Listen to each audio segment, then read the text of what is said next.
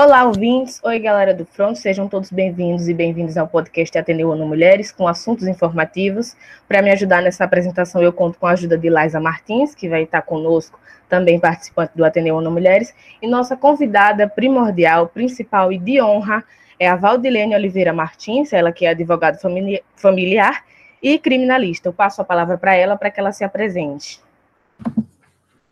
Olá, boa tarde a todas e a todos. Para mim, a satisfação estar aqui. Obrigada pelo convite. Eu sou Valdilene Oliveira Martins, eu sou advogada de família e sou advogada criminalista também. Eu atuo exclusivamente na assistência jurídica de mulheres em situação de violência doméstica e familiar, pelos artigos 27 e 28 da Lei Maria da Penha. Eu tenho algumas atividades, tipo, eu faço parte do coletivo Advogada do Brasil, do Mulheres Pretas do Poder, que eu também sou ativista negra, também faço parte do Instituto Nacional da Advocacia Negra, eu também componho a Coordenadoria Estadual de Políticas das Mulheres da Secretaria de Estado da Inclusão, daqui de Sergipe, e sou presidente da Comissão de Direitos Humanos do Instituto Ressurgir Sergipe, que é uma instituição sem fins lucrativos que está aí para prevenir, combater e enfrentar a violência contra a mulher. Maravilha. Agora eu faço uma abertura ao tema, que é a naturalização da violência contra a mulher. Então, eu passo a palavra a Vadilene para que ela inicie esse debate de grande importância num momento como esse. Vadilene, eu passo a palavra para você. Então, Lenice, Lais, a todas as pessoas que estão nos ouvindo. A, a violência contra a mulher é uma coisa, é, é, uma, é uma prática milenar, né? E também é uma pandemia. Por isso que muitas vezes a gente vê por aí, é, estamos vivendo pandemia dentro de pandemia. A pandemia do coronavírus é uma coisa nova. Agora, a violência contra a mulher é uma pandemia porque ela se encontra em todos os países do mundo, claro que de forma diferenciada. Quanto mais civilizada é aquela população, menos nós veremos violência contra a mulher. Né? E a violência que eu estou falando aqui, gente, que a gente combate todas as violências, mas a violência que nós estamos falando aqui é a violência específica contra a mulher, no sentido da, da violência que a mulher sofre, que nós chamamos de violência de, de gênero, que ela sofre por ser mulher. Não é uma violência que eu sofro, roubaram meu celular, né, invadiram minha casa, não. É a violência que a mulher sofre pelo simples fato dela ser mulher, que são essas, todas essas atividades, tipo estupro, é, essas atividades ilícitas, né, são crimes estupro, importunação sexual, abuso sexual, to todas essas coisas que a mulher sofre, e principalmente a violência doméstica e familiar, pela condição do ser mulher, que isso está muito ligado à educação que nós recebemos e que repassamos para nossas crianças. O que, é que a gente faz? Nós educamos, nós não educamos pessoas, né? Nós educamos é, meninos e meninas de forma diferenciada. A gente não unifica o que é honra, o que é ética, o que é moral. Não. O que é moral para o menino, para a menina, muitas vezes não é, para o menino, muitas vezes não é moral para a menina. A gente educa desse jeito. A gente educa os meninos para eles serem promíscuos sexualmente. Com as meninas é diferente. A gente educa para as meninas serem recatadas e relegadas a um canto. A gente, quer dizer, é, é assim, são os extremos. O menino pode tudo, a menina nunca pode nada. E a gente acha bonito. Outra coisa que a gente ensina também aos homens é que eles se eles são homens pelo, pelas características que ele tem sexual. Tem um órgão genital masculino e pratica muito sexo, ele é homem, ele é promíscuo, ele trata as mulheres como coisa, como lixo, então ele fica mais homem. Quer dizer, é uma cultura completamente deturpada, defasada, que nós já, já estamos é, exterminando aos poucos, porque a gente sabe, uma cultura milenar não se resolve né, um problema desse em 100 anos. Problemas complexos exigem soluções complexas também, não tem soluções simples. Mas já foi muito pior quando a gente nem aqui estaria discutindo o assunto. Né? Nem se falava. Nem se falava. Meninas da idade de vocês, com essa percepção que vocês têm, ou nunca. Então, nós já tivemos uma grande evolução. O direito é, da mulher teve uma grande evolução do século passado para cá. Mas voltando para essa naturalização, é que se estabeleceu né, essa suposta inferioridade feminina através da cultura patriarcal que impõe o, o machismo. Eu sempre digo que o patriarcado é um pai solteiro que tem três crianças: é o machismo, o racismo e a misoginia. Né? A misoginia, gente, é a aversão ao feminino. Misoginia não é um homem que não gosta de fazer sexo com a mulher, não. Porque a nossa sociedade, ele só valoriza o homem que gosta de fazer sexo com a mulher. Mas muitas vezes é esse homem que ele é mais misógino do que, todo mundo, do que todos e todas. Sabe o que é misoginia? É a gente ensinar o menino. Esse menino é chorão, parece uma mulherzinha. Homem não chora. Isso é coisa de mulher. Homem não precisa ter, fazer terapia. Isso é, é gay, né? Homem fragilizado é gay. Então, assim, as características humanas que são cuidado, que, que são, que são dons, né? O cuidado, que são a sensibilidade, é, ternura, afeto, carinho, amor. Todas essas características que são humanas são retiradas do homem e ditas que são femininas. E o que, que a gente cria? Aí a gente começa a criar literalmente esses monstros, né? Esses homens que não conversam. Tem até um, tem até uma, um documentário muito interessante que eu recomendo para vocês assistirem, chamado O Silêncio dos Homens. Ele tem uma hora de duração, muito bom, você acha fácil no, no YouTube, muito bom. Você que é homem, assista, assista com seus filhos, com seus irmãos, com seus, sabe?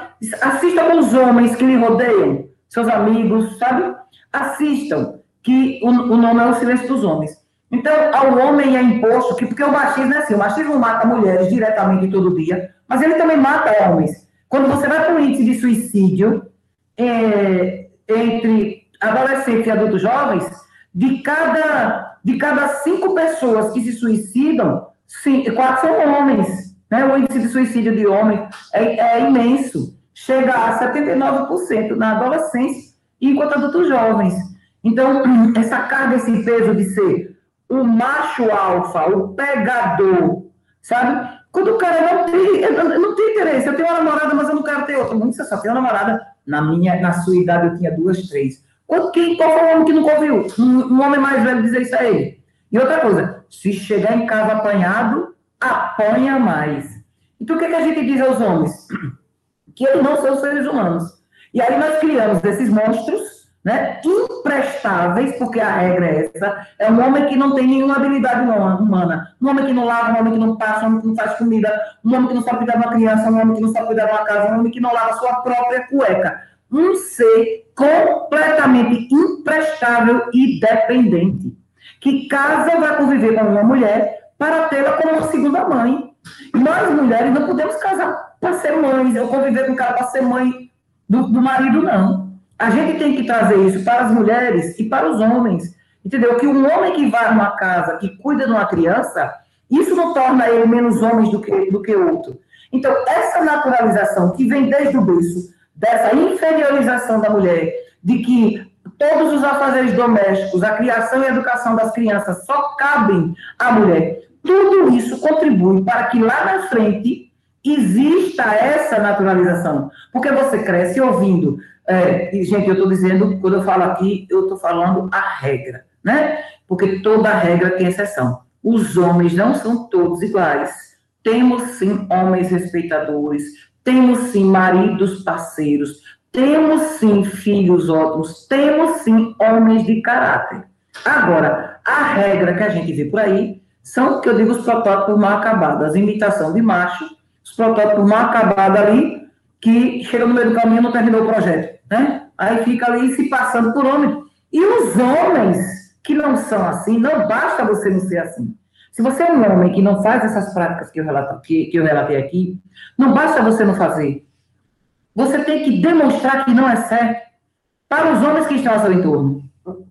Desculpe. Para seu filho, para seus irmãos, para os seus colegas. Sabe aquele colega seu que quando sai com você, toda mulher que passa por ele, ele chama de gostosa e quer pegar, passar a mão? Aí você diz, cara, isso aí não é comportamento de homem, não, isso é comportamento de moleque. Sabe aquele cara que diz que eu já peguei todas, a moça dá um bom dia, já peguei, não sei o quê, que trata a mulher como coisa?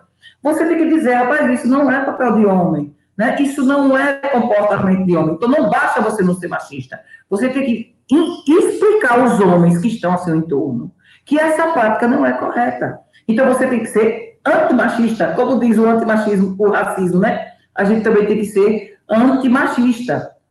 Com relação à educação, quando você vê assim, né? Sempre a gente vê as pessoas falando, ah, mas são as próprias mulheres que educam os homens assim. Aí eu já começa o erro daí. Porque o que, que a gente faz? Toda a culpa do mundo é das mulheres. Choveu a culpa das mulheres, fez sol a culpa das mulheres, morreu a culpa das mulheres, é, nasceu a culpa das mulheres. Então, assim, a gente não pode aceitar mais isso. Né? Para o homem, a desculpa, para a mulher, a culpa. A gente não pode mais aceitar isso de forma nenhuma, porque nós não somos responsáveis por tudo que acontece no mundo sozinhas. E a educação das crianças não pode caber exclusivamente e somente à mãe, mesmo que ela não trabalhe fora de casa. Porque, gente, que, não tem trabalho mais, mais degradante, que eu digo assim, no sentido de desgastar, não só fisicamente como mentalmente, do que o trabalho doméstico. O trabalho doméstico é extremamente desgastante, ele é, ele é, como eu digo, ele é relegado às pessoas, é desvalorizado, ninguém valoriza, ele não é remunerado, ele não é reconhecido.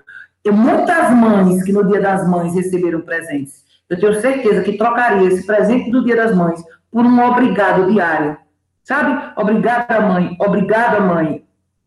Obrigada, minha esposa. Sabe? Um obrigado, um reconhecimento mínimo, mínimo daquelas atribuições. Então, assim, a cultura que a gente tem é que os afazeres domésticos são banais, né? Que é coisa besta, que isso não é trabalho. E aí você pergunta, o que é que essa mulher fica fazendo em casa o dia todo? Aí o marido chegou exausto, cansado, né? E a comida não estava pronta. E aí ele quebrou tudo dentro de casa, bateu na esposa, porque, poxa, o cara tá na rua ganhando pão, ele é provedor da família. E aí você faz, e ela estava em casa fazendo o quê? No spa né? Na sauna, fazendo unha no salão, porque em casa você não faz nada. A roupa se lava só, a roupa se passa só, o prato se lava só, o prato se enxuga só, a casa se varre só, a comida se faz só, o controle das despesas domésticas se faz só, né? Então, é uma, uma atividade que é, não, não tem remuneração, não tem reconhecimento,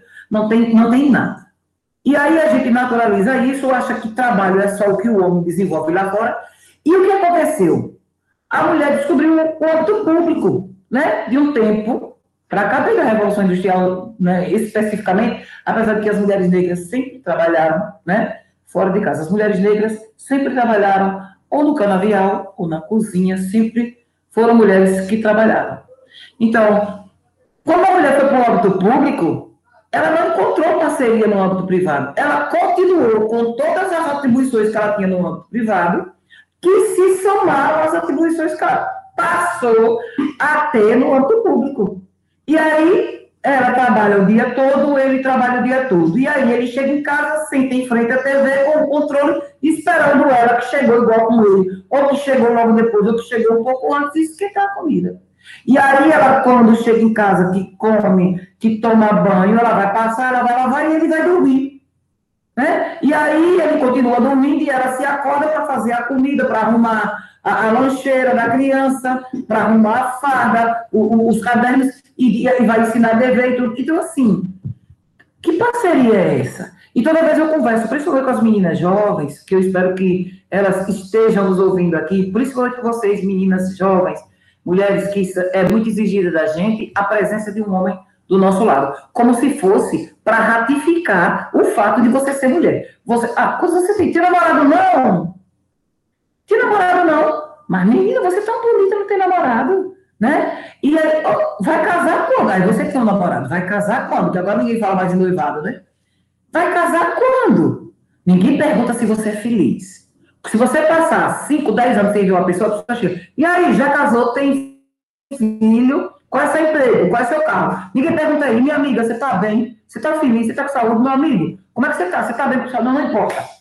O que importa é você cumprir as etapas do jogo, que o povo tem a vida como jogo, né? Se você é feliz, você não é, problema seu. É desse jeito, principalmente nós mulheres. E aí, você, você casa, não tem filho, não. Mulher, você tem filho. Olha a sua idade biológica. Você não tem filho. Cuidado. Ninguém pergunta se você quer, né? Porque todo mundo. Porque subentende-se que toda mulher quer ser mãe. E isso não é verdade. Ninguém pode mais aceitar isso como verdade. Nem toda mulher nasceu para ser mãe, nem toda mulher quer ser mãe. Isso não significa que você odeia crianças. Isso não significa que você é o bicho papão. Entendeu? Significa que você não nasceu para aquilo. Entendeu? De repente você nasceu para ser piloto de Fórmula 1. Sabe? De repente você nasceu para trabalhar na NASA.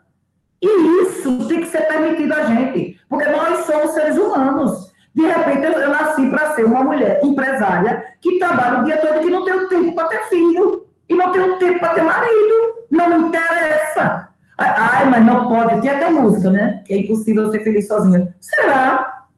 Será? É impossível você ser feliz quando você não é quem você é. É impossível ser feliz quando você é o que os outros querem. Aí é impossível. Isso eu tenho certeza.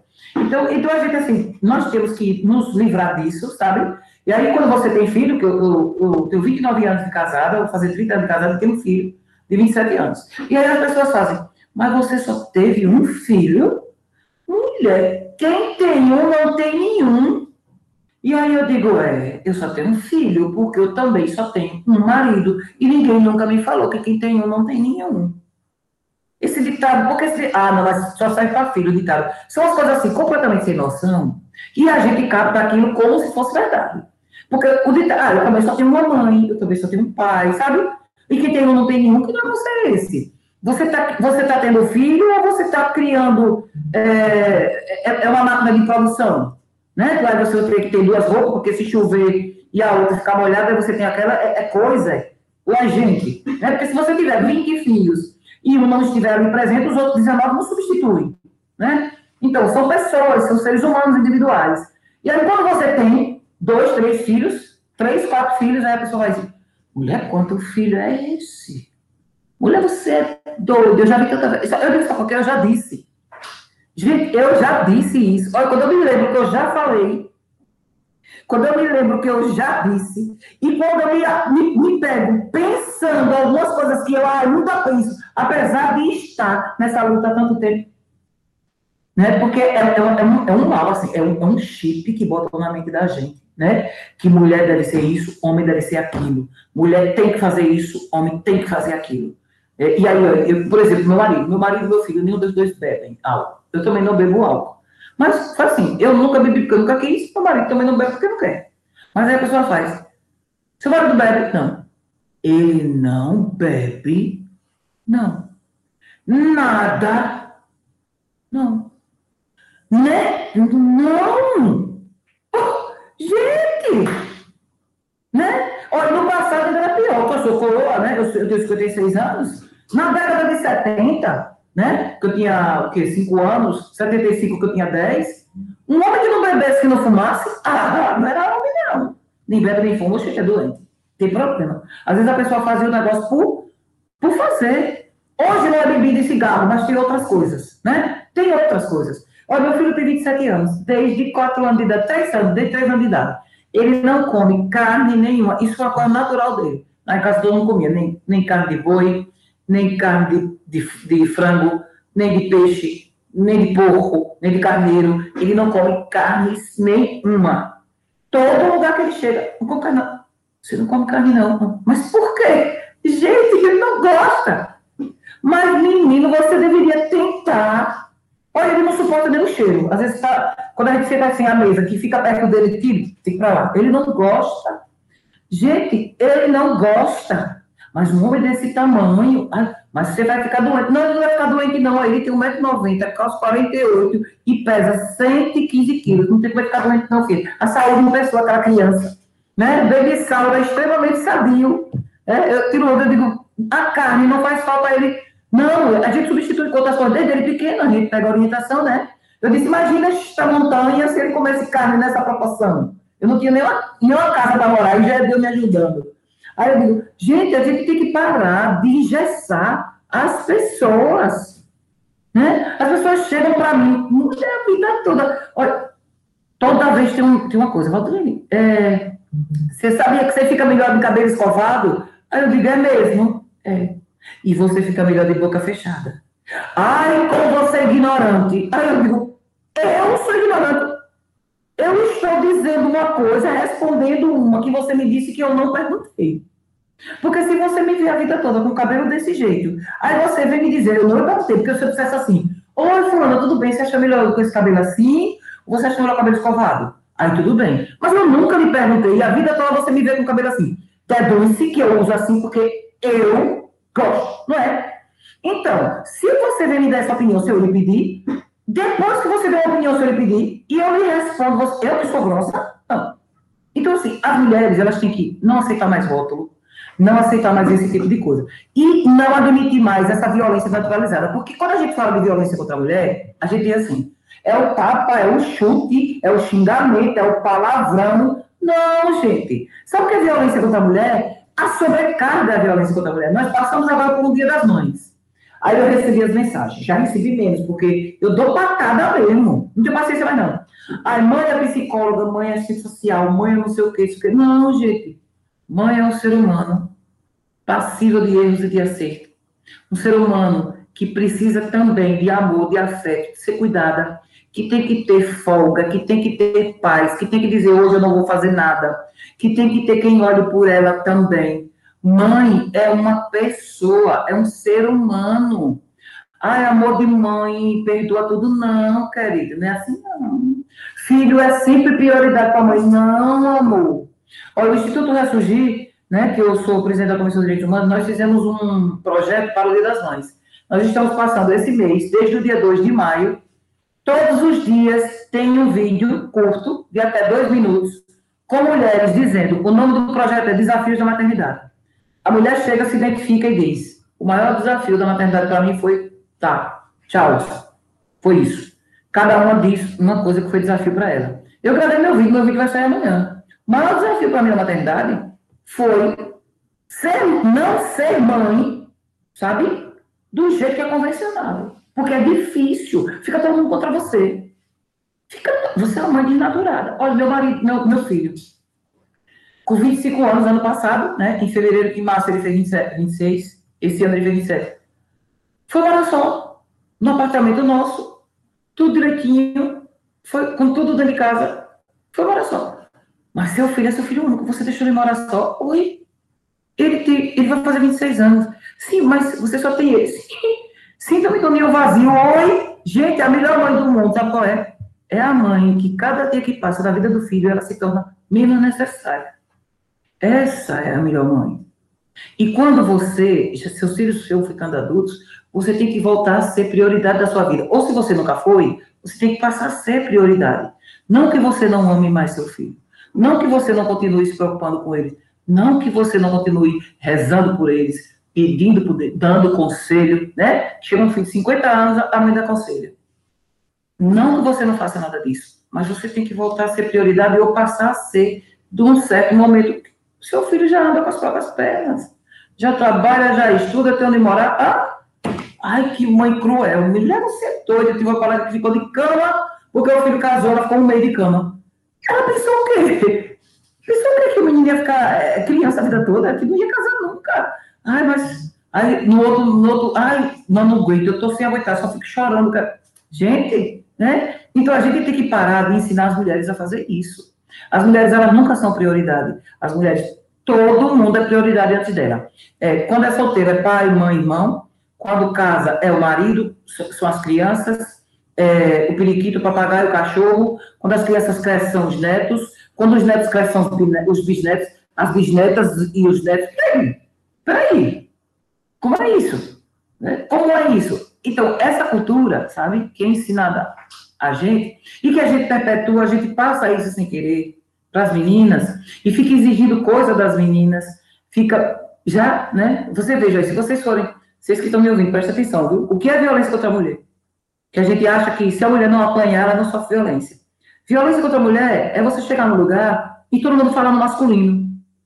É você dizer aqui, nós estamos aqui em três pessoas, tem um homem. Aí eu digo todos, porque ele é homem. Eu podia ter 100 mulheres. Se tiver um homem, eu tenho que falar no plural, no masculino. Por que os plurais são no masculino?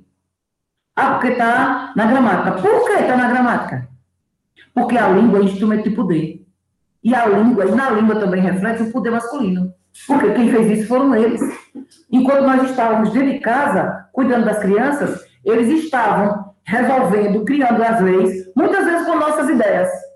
Né? Que agora a gente está descobrindo. As filósofas, as mulheres e os homens levavam. É, são partituras, são pinturas, são escrituras, são escrituras, são livros que tinham nomes de homens, mas que eram feitos por mulheres. Né? Hoje a gente sabe disso. Então, muitas vezes, com as nossas ideias, eles iam para lá, né? eu falo na polis né, da Grécia, na polis, e dava as ideias que as esposas tinham e ganhavam o mérito né? Então, gente, a língua é um instrumento de poder. Quando eu invisibilizo, ah, eu vou no, você vai para? Vou para o médico. Às vezes é uma médica. Né? Ah, eu, você chega numa cerimônia de casamento independente de qualquer que seja a religião. Aí eu tenho um momento do casamento que diz, eu vos declaro marido e mulher. Aí você faz assim, eu, eu comecei a pensar nisso, porque quando você abre o olho, você começa a ver como isso está impregnado. As pessoas estão dizendo, assim, para você tudo é machismo. Não, querida. Para mim tudo não é machismo, não. Sempre foi. Agora que a gente está começando a ver. Sempre foi. Tudo sempre foi machismo. Agora a gente só está vendo agora. Até os homens mesmo.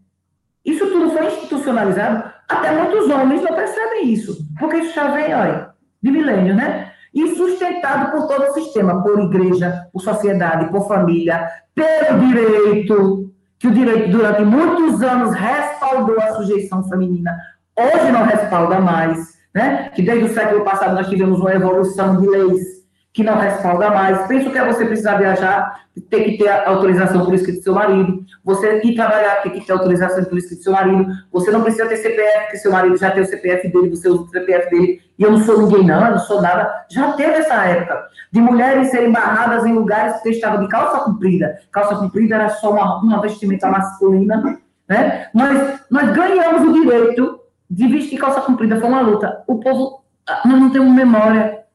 Nós não temos memória. As mulheres que vestem calça comprida hoje não sabem que muitas mulheres feministas perderam de verdade sua vida ou a, a condição de viver por lutas assim, mínimas, de vestir uma calça comprida, um direito mínimo de votar, um direito mínimo de dizer eu vou dar minha opinião. Eu não penso assim, eu discordo.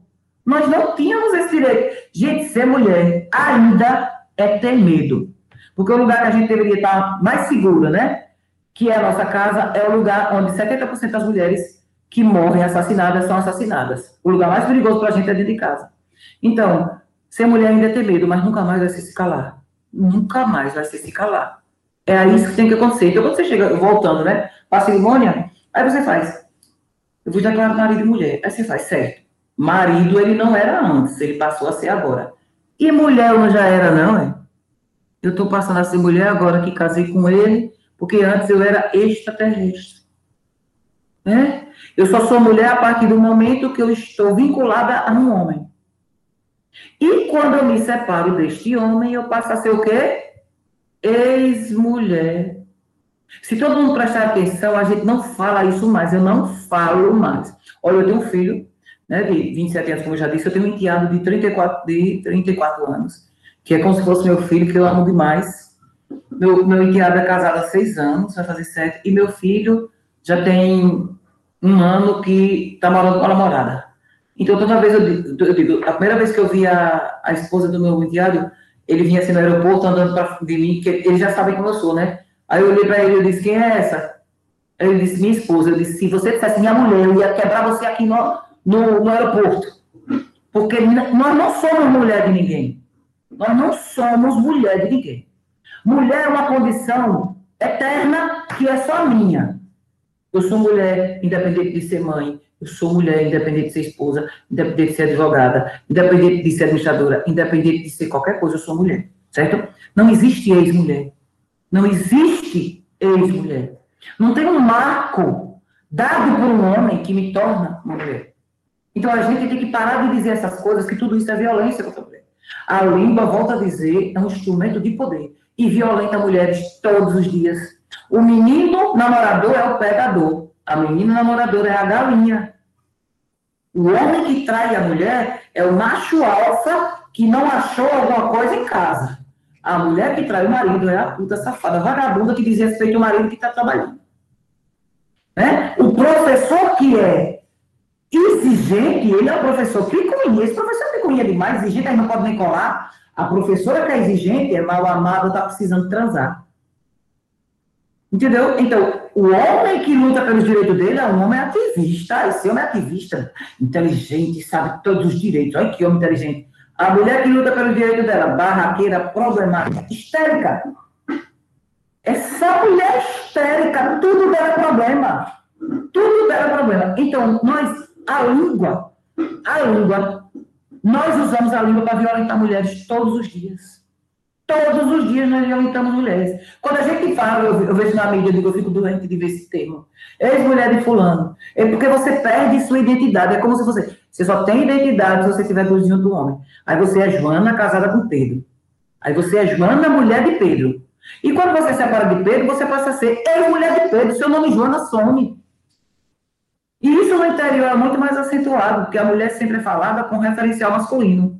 É Ana de Zezinho, né? é Maria de Joãozinho, é Francisca de Toninho, é sempre assim. Então, gente, precisamos observar que violência contra a mulher não está só do tapa. Olha, o tapa, o xingamento, o feminicídio são as últimas instâncias, sabe? É quando já chega mesmo assim, olha, prime... a gente tem que começar aqui, olha, no, no comecinho, que é na casa da gente, quando a gente educa essas meninas. Se vocês me perguntarem, como a já me perguntou, Valdilene, pelas estatísticas, de violência, os homens morrem muito mais do que as mulheres. É, e por que essas políticas públicas com relação à morte de mulheres? Enquanto morrem 200 homens, morrem 10 mulheres, vamos dizer assim. Por que essa, essa preocupação tanto se o homem morre muito mais?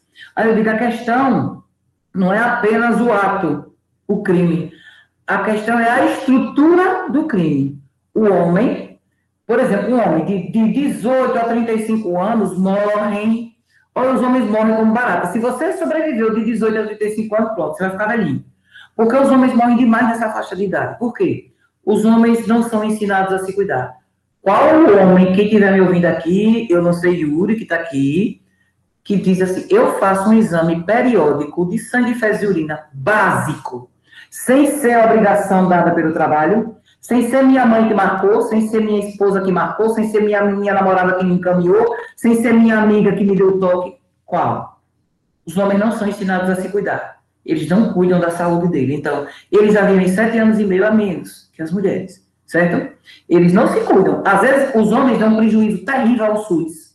Porque quando eles buscam os serviços médicos, eles estão com problema já ou de difícil a reparação, de difícil remediação, ou irremediável, por conta da, da demora, porque tem doenças que não doem, né? Tem doenças que você não apresenta dor.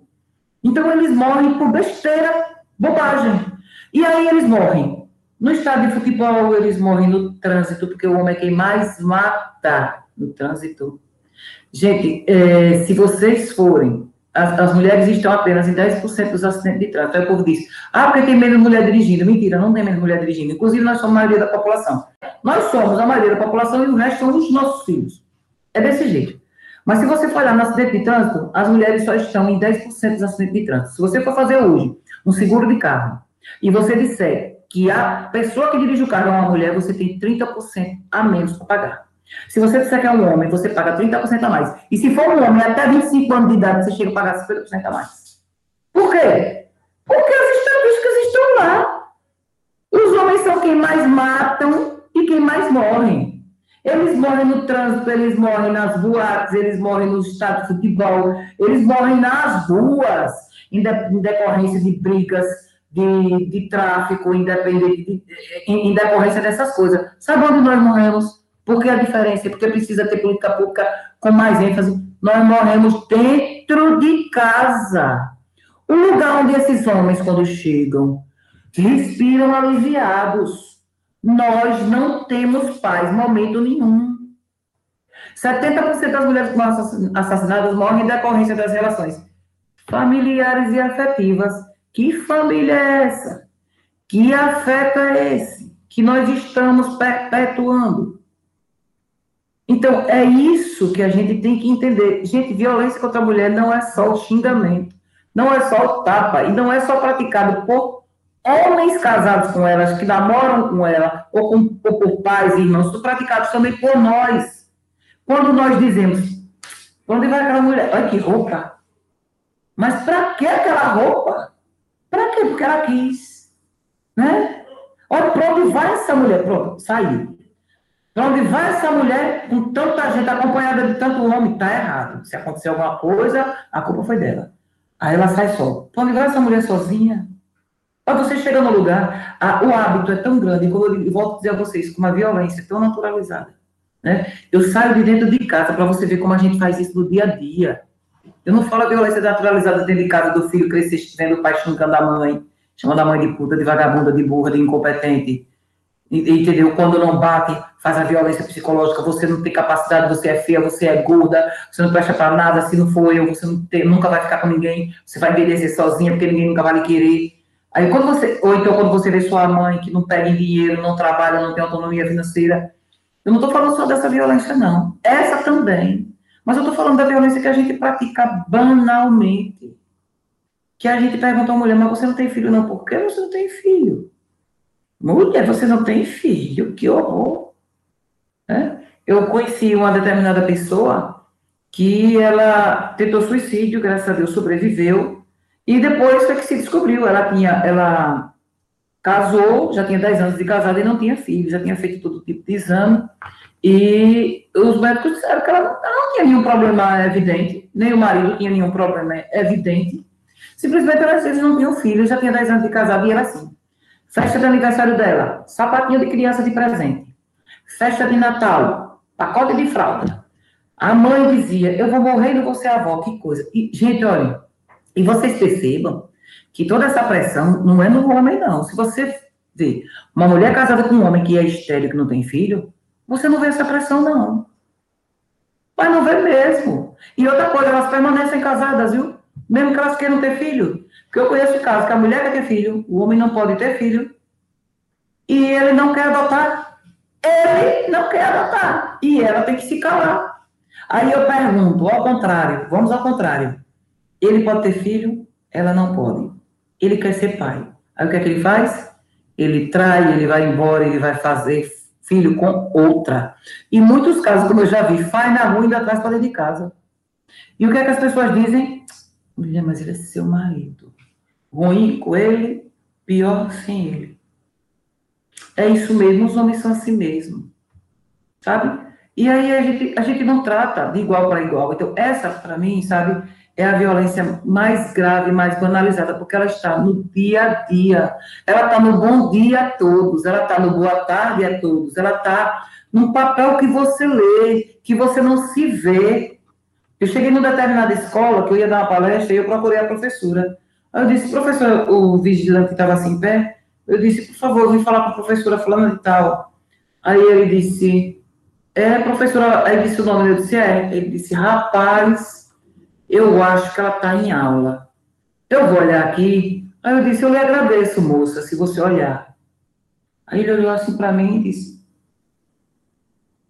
moça, eu disse, é, você disse distante rapaz comigo. Você não é moça, nem eu sou rapaz, então estamos quites. Ah, mas é jeito de falar, sim, eu também foi meu jeito de falar.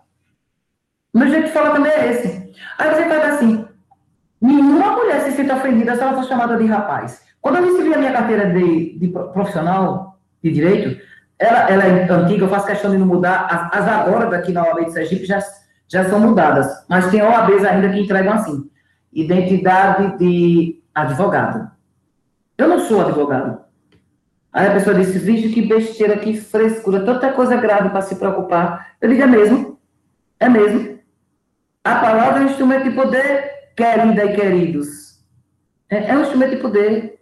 Porque se na carteira profissional viesse escrito qualquer colega meu recebesse a carteira dele hoje, passou do exame da ordem, vamos para a celebração, e ele pegasse a carteira e visse lá, identidade de advogada, ele não deixava nem a cerimônia acabar para ela dizer aqui está errado. É ou não é? Na hora, aí você é engenheiro, aí você recebe identidade de engenheira. Oxe, não tem nada. Então, essa banalização do ser feminino, sabe?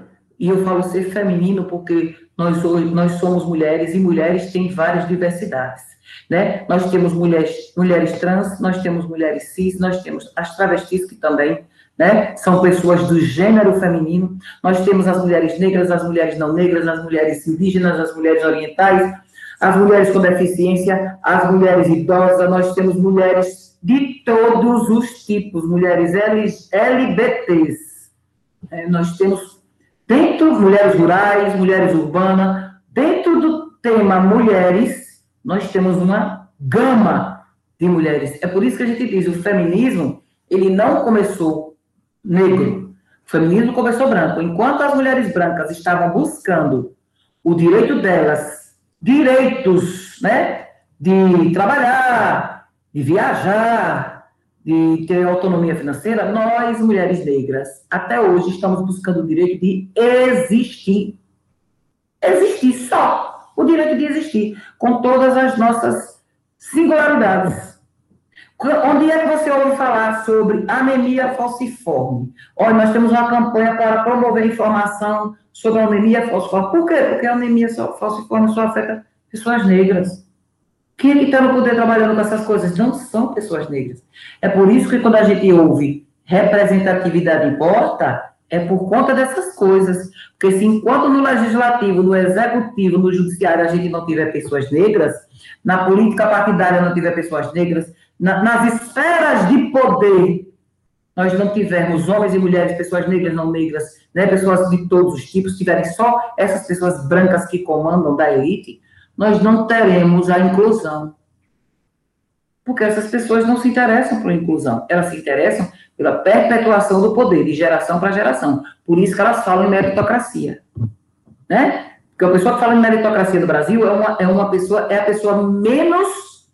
É, é, é, é uma pessoa com. É um estúpido, é um estúpido, é uma estúpida. É uma pessoa completamente estúpida. Quando você vê uma pessoa abrir a boca e falar meritocracia, aí você fala, poxa, acabou toda a margem de diálogo que eu tenho com essa pessoa. Porque é uma pessoa que não conhece história, ela não conhece, não conhece nada.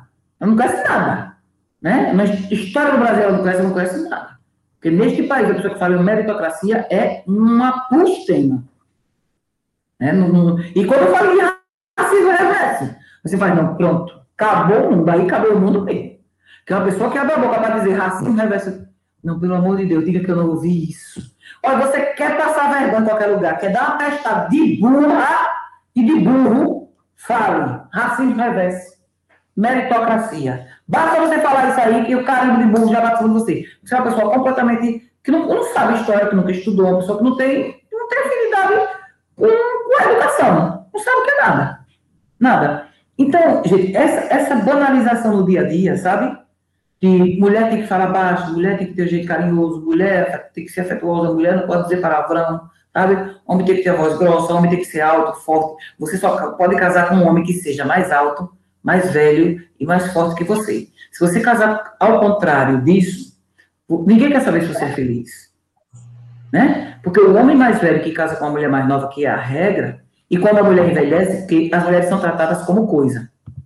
Às vezes ele casa com uma mulher, mais ou menos na, na mesma faixa de idade, ou até mais nova, e aí quando ele envelhece, sabe o celular que ficou defasado porque tem um modelo novo?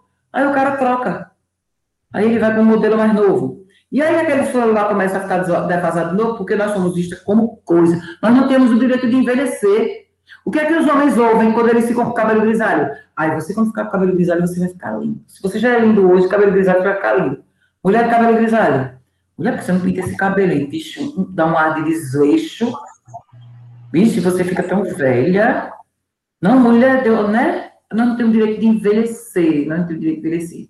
E aí eu pergunto a vocês, olha, nós já tivemos presidentes do Brasil, homens, e temos, né, que estão no terceiro, quarto casamento, casado com mulheres que poderiam ser suas filhas, suas netas, né? E aí eu pergunto a vocês, quem no Brasil votaria numa mulher? Que estivesse no quarto casamento, por exemplo, com, uma, uma, com um homem que podia ser o neto dela. Ela não se elegia nem para síndico de condomínio. Sabe por quê? Porque o povo ia dizer que velha safada. O menino dava para ser filho dela. E que velha safada essa velha.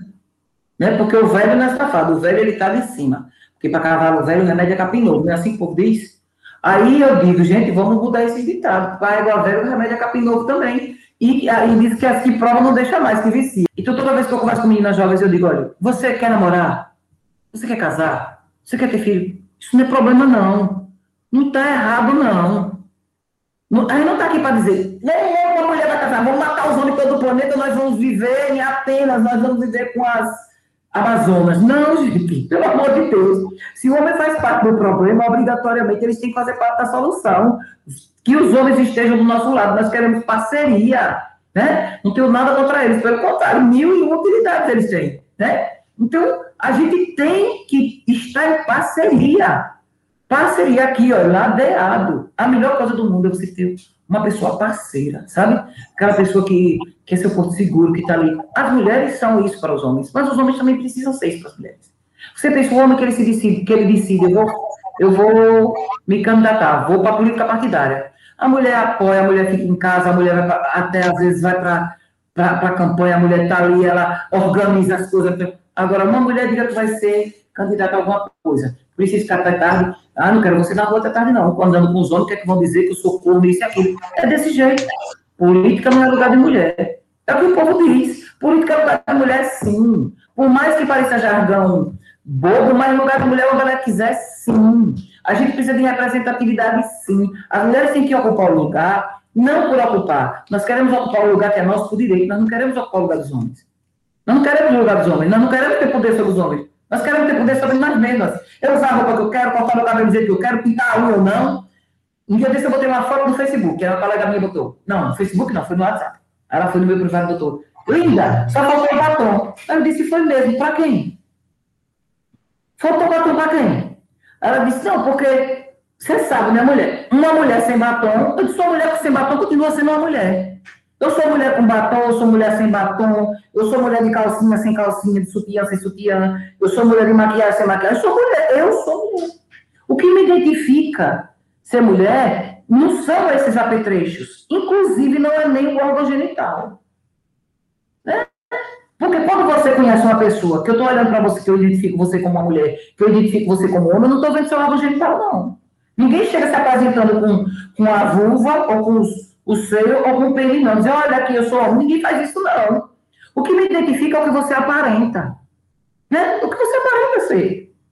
Então, é, essa, essas coisas, sabe, esse estereótipo, sabe? Aí na bolsa de uma mulher não pode. Mulher adora fazer compras. Eu odeio, odeio, odeio ir para shopping, não suporto.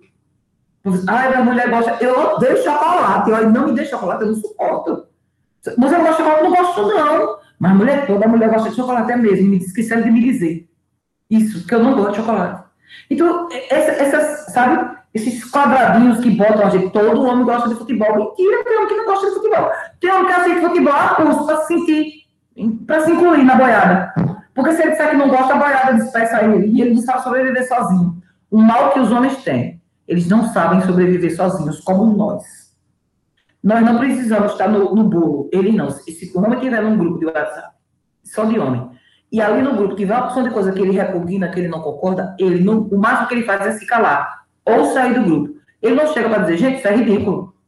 Gente, vamos respeitar as mulheres, nós, estamos, nós temos filhas, esposas e mães. Não. Ele não diz para não contrariar a boiada, para não ir de encontro à boiada. Eles ainda não têm essa força. Tá? Mas também eles não veem a necessidade de fato. Sabe por quê? Porque a pauta mais urgente é a que corta a minha carne. Para mim, a pauta mais urgente é a que corta a minha carne. Então, a violência contra a mulher nunca vai ser uma pauta urgente.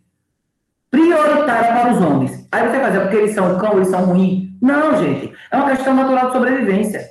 A pauta mais importante para mim é a que me corta a carne primeiro. Certo? Então, a pauta de ser mulher é prioridade para mim. A pauta de ser negra é prioridade para mim.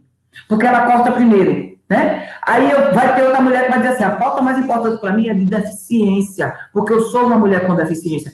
É porque eu não ligo mulher com deficiência, não. Eu ligo sim.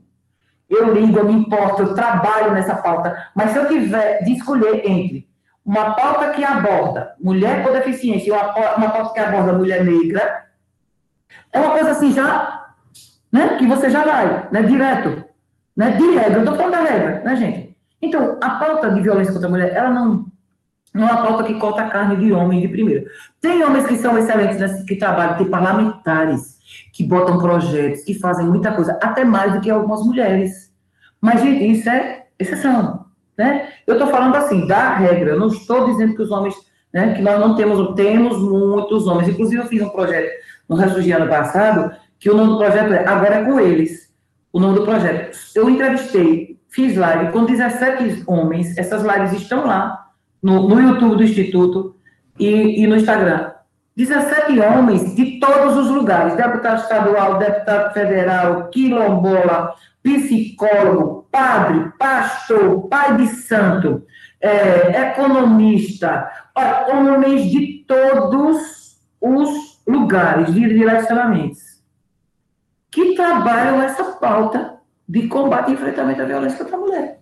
Desembargador, sabe? Juiz, delegado. Eu entrevistei vários desses homens. Então, esses homens existem. O que é que eles precisam? Ser ativista dar a cara, levantar e dizer: não, não é assim, sabe? É desse jeito. É só isso que está faltando. Então, ouvintes, a primeira parte desse podcast vai ficando por aqui, mas fiquem atentos para a segunda.